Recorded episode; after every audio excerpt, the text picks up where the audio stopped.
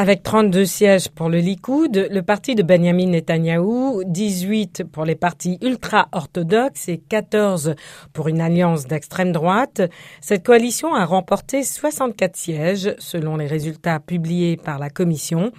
Le bloc d'opposition du Premier ministre sortant, le centriste Yair Lapide, a obtenu 51 sièges.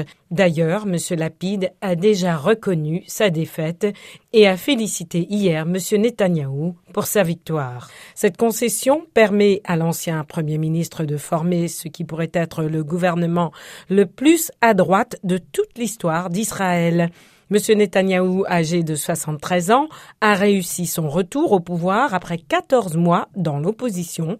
Il est toujours en procès pour des allégations de corruption qu'il nie et l'affaire retourne au tribunal lundi. La semaine prochaine, le président Isaac Herzog va donner symboliquement 42 jours à M. Netanyahou pour former un nouveau gouvernement.